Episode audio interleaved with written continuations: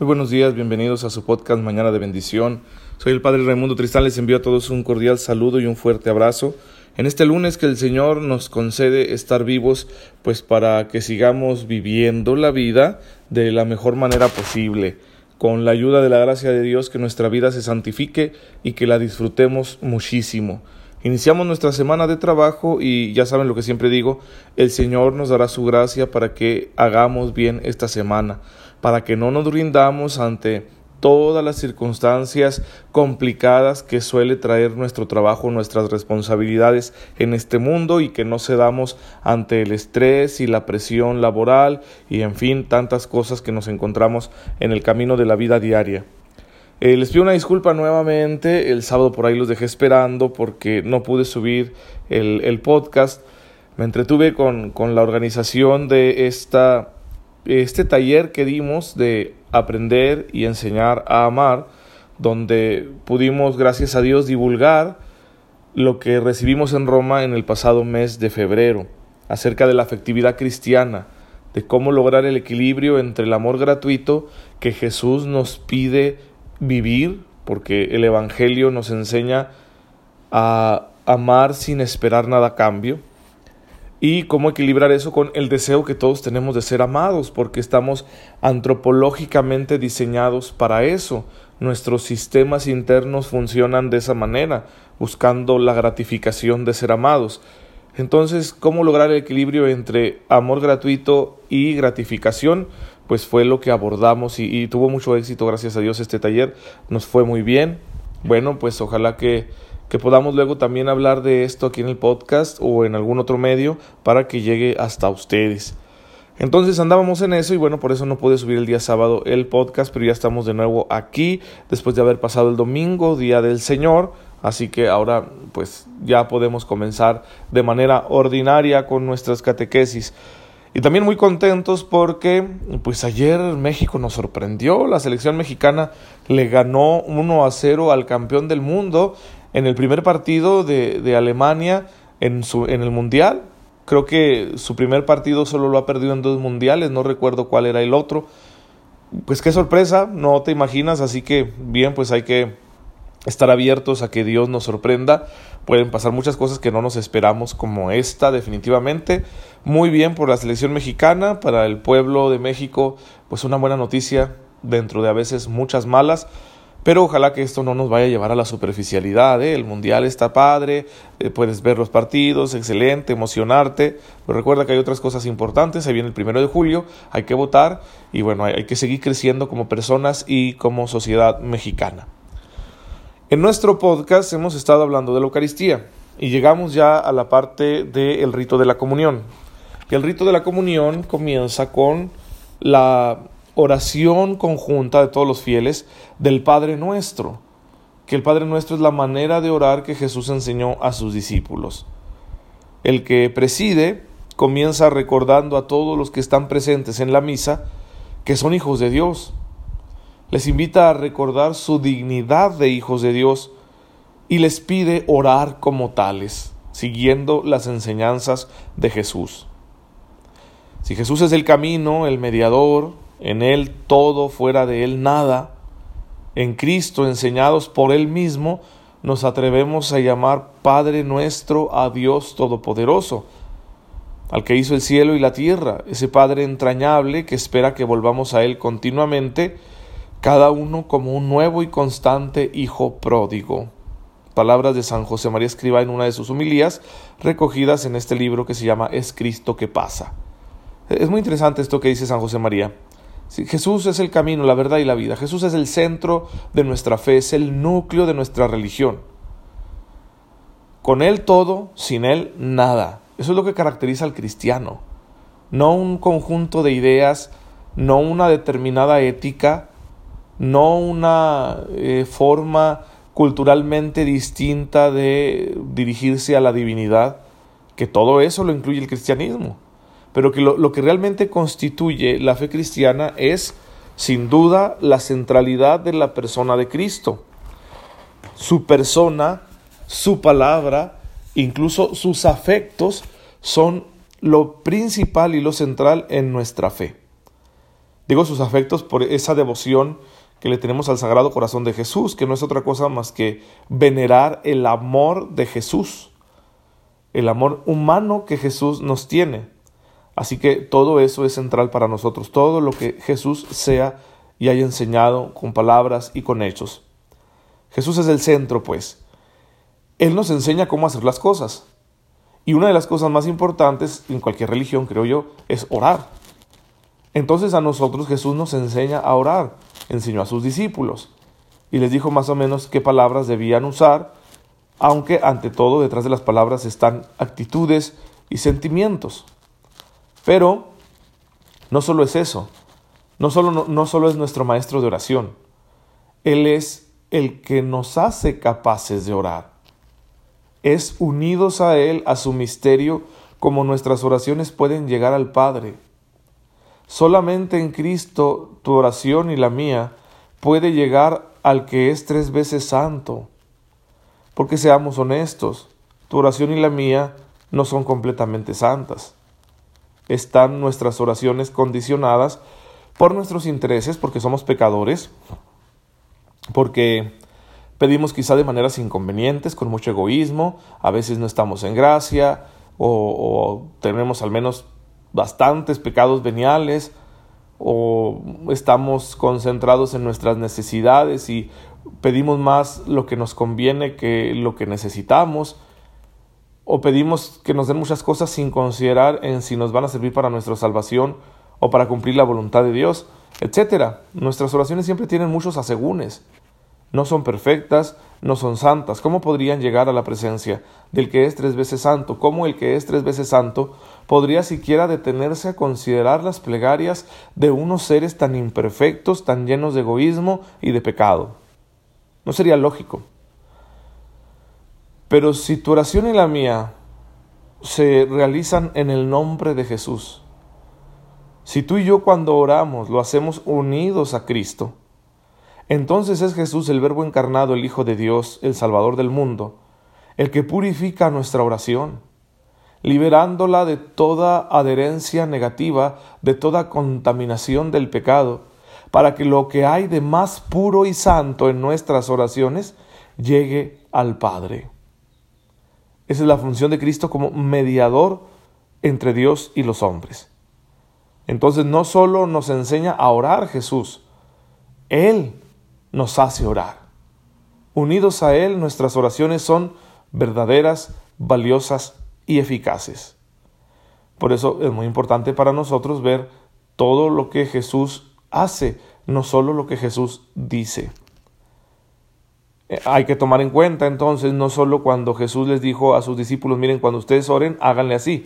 Eso es muy importante, pero también hay que tomar en cuenta ante todo cómo oraba Él para que nosotros oremos así, con sus mismos sentimientos, con sus mismas disposiciones, casi para que Él se haga presente en, no casi, es que es verdad, que Él se haga presente en mí y sea Él el que ore, yo oro con Él, pero Él es el que lleva la batuta, la directriz de la oración. ¿Qué es lo que dice Jesús sobre la oración? Bueno, Él dice, llamen a Dios Padre. Y solo podemos llamarle Padre porque somos hijos adoptivos de Dios gracias a Cristo. Otra vez la misma dinámica. Solo soy hijo de Dios en cuanto que estoy unido a Cristo. Llámenle Padre y Padre nuestro. No solo Padre mío, esto significa que la oración no es algo intimista, no se trata solo de Dios y yo, sino es Dios y nosotros. El nosotros de la familia humana, el nosotros de la iglesia universal, el nosotros de ese grupo concreto de oración donde yo estoy, formal o informal, ahí es donde Jesús se hace presente con más fuerza.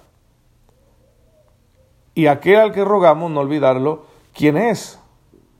Es el Todopoderoso, el que nos da la vida, el que nos ha permitido existir y disfrutar todas estas cosas que se supone que estamos disfrutando. Yo espero que tú estés disfrutando la vida. Él es el que nos da la fuente de la vida, de nuestra felicidad, de la alegría, de la esperanza, etc. Nunca te olvides que de Él viene todo. Y como dice San José María, bueno, acudir a Él como hijos pródigos, es decir, como hijos arrepentidos, que saben que se han apartado muchas veces de la voluntad del Padre y que vuelven para pedir ser reintegrados en la comunión con la divinidad, en la comunión con el tres veces santo. A diario tendríamos que redescubrir, queridos hermanos, la admirable realidad de la filiación divina, del hecho de que nosotros somos hijos de Dios.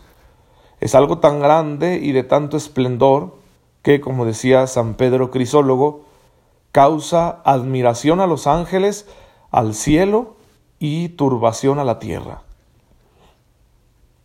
Escribe este padre de la iglesia que todo el universo se admira de que nosotros, criaturas tan débiles, podamos llamarnos con toda verdad hijos de Dios. Dios es nuestro Padre y nosotros somos hijos suyos.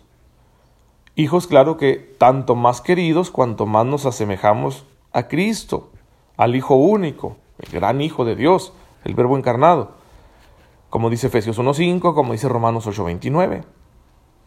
Hay que ser conscientes de esa raíz divina que está injertada en nuestra vida y actuar en consecuencia, dice San José María Escribá. Dicho con otras palabras, tratemos de luchar con alegría para comportarnos como hijos de Dios las 24 horas del día, sin admitir fracturas ni divisiones en nuestra existencia, con plena unidad de vida.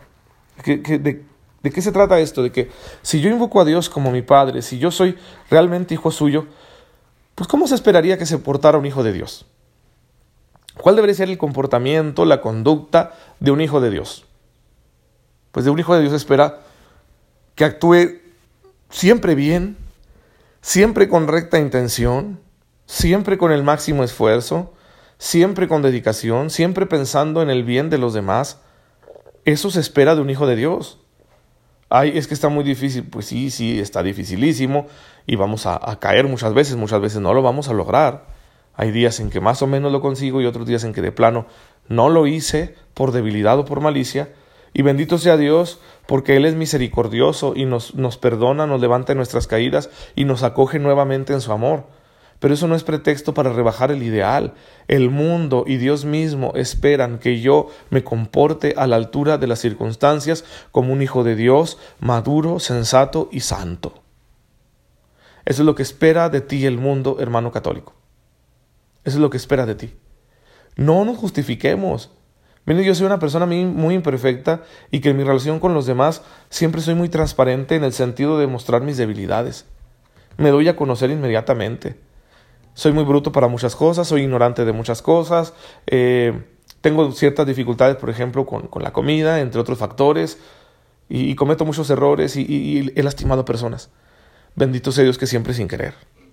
Esa es una gracia que Dios me ha concedido y yo lo alabo todos los días por ello, porque las veces que yo he lastimado a alguien siempre ha sido sin querer, aunque no es pretexto porque todos lastimé. Eso significa que yo debería tener más atención y más cuidado, ser más prudente, más maduro, etc. No lo soy. Y probablemente tú tampoco. Sin embargo, no, a veces como que nos acomodamos y nos ajustamos. No, pues yo así estoy bien.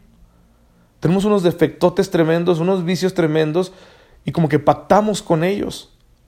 Pues, con que haga bien esta tarea, ¿no? Con que mi trabajo haga las cosas bien, con que estudie este, para sacar las materias, como la ley del mínimo. Y podemos ser muy buenos en algunas cosas. Habrá, habrá católicos que son excelentes estudiantes, excelentes profesionistas, excelentes padres de familia, pero que con otras cosas de su vida que no son tan cristianas, no se están viviendo tan cristianamente, ya hemos pactado. Creo que el ámbito en el que más nos sucede esto es en el de la sexualidad. Sabemos que estamos haciendo muchas cosas contra la voluntad de Dios, pero las seguimos haciendo. Y tenemos mil excusas, ¿no? Es que se siente muy bien, es que todo el mundo lo hace, es que es por amor, es que pues yo ya me acostumbré a ello, ¿verdad? Y ya tengo la expectativa de que esto siga sucediendo en mi vida, etc. Sí, sí, sí, muy comprensible todo, pero mira, se opone a la voluntad de Dios. Y yo no quiero decirte que, que vas a salir de eso de una noche a la mañana, no es imposible.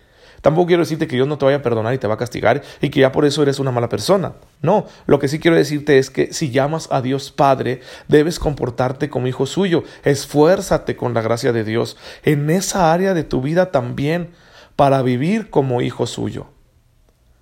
Cuando estás ahí en la misa y haces la oración del Padre Nuestro junto con toda la iglesia, estás pidiéndole que se haga su voluntad en ti cuando decimos esa parte de hágase tu voluntad en la tierra como en el cielo, No estoy diciendo hágase tu voluntad en las barbas de mi vecino porque él se porta muy mal. Ante todo estoy diciendo hágase tu voluntad en mí, aun en contra de la mía, aunque yo no lo quiera, aunque me cueste, me duela, incluso aunque a veces no entienda. Así que no pactes con tus defectos, no pactes con tus pecados, no pactes con tus errores, sigue luchando una y otra vez. ¿Qué tanto éxito vas a tener? Eso no interesa. Porque a fin de, cuentas un cambio exitoso en esas áreas complicadas de la vida solo será posible por la intervención gratuita de Dios. Lo que nos interesa es que le mostremos al Padre nuestra obediencia. Mira, papá Dios, encontré esto difícil en mi vida, pero pues no, no me ha salido bien, no lo he podido cambiar, pero he estado luchando todos los días y tú me ves. Eso es lo que interesa, la obediencia a Dios que el Señor se entere de que estoy luchando con esa parte de mi vida y que no me he resignado a ella, aunque me resulte muy difícil cambiarla. Eso es lo que a nosotros nos toca. El éxito de un, milagro, una transformación, donde yo ya me libere de ese defecto, de ese pecado, será cuando Dios quiera, como Dios quiera. Pero a mí lo que me corresponde es ese esfuerzo como hijo suyo. Y si el mundo me ve esforzarme, el mundo sabrá que amo a mi Padre y que me comporto como un digno hijo suyo.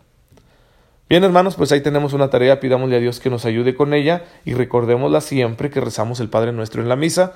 En los siguientes episodios del podcast vamos a, seguir hablando de todas las demás peticiones que hacemos dentro del Padre Nuestro y cómo podemos vivirla en nuestra espiritualidad de cada día. Padre, en esta mañana te bendecimos, te damos gracias, porque en tu Hijo Jesucristo nos has hecho hijos tuyos. Concédenos vivir dignamente como tales y que tu gracia nunca nos falte para que así sea por Jesucristo nuestro Señor. Amén. El Señor esté con ustedes. La bendición de Dios Todopoderoso, Padre, Hijo y Espíritu Santo, descienda sobre ustedes y los acompañe siempre. Nos vemos mañana si Dios, si Dios lo permite.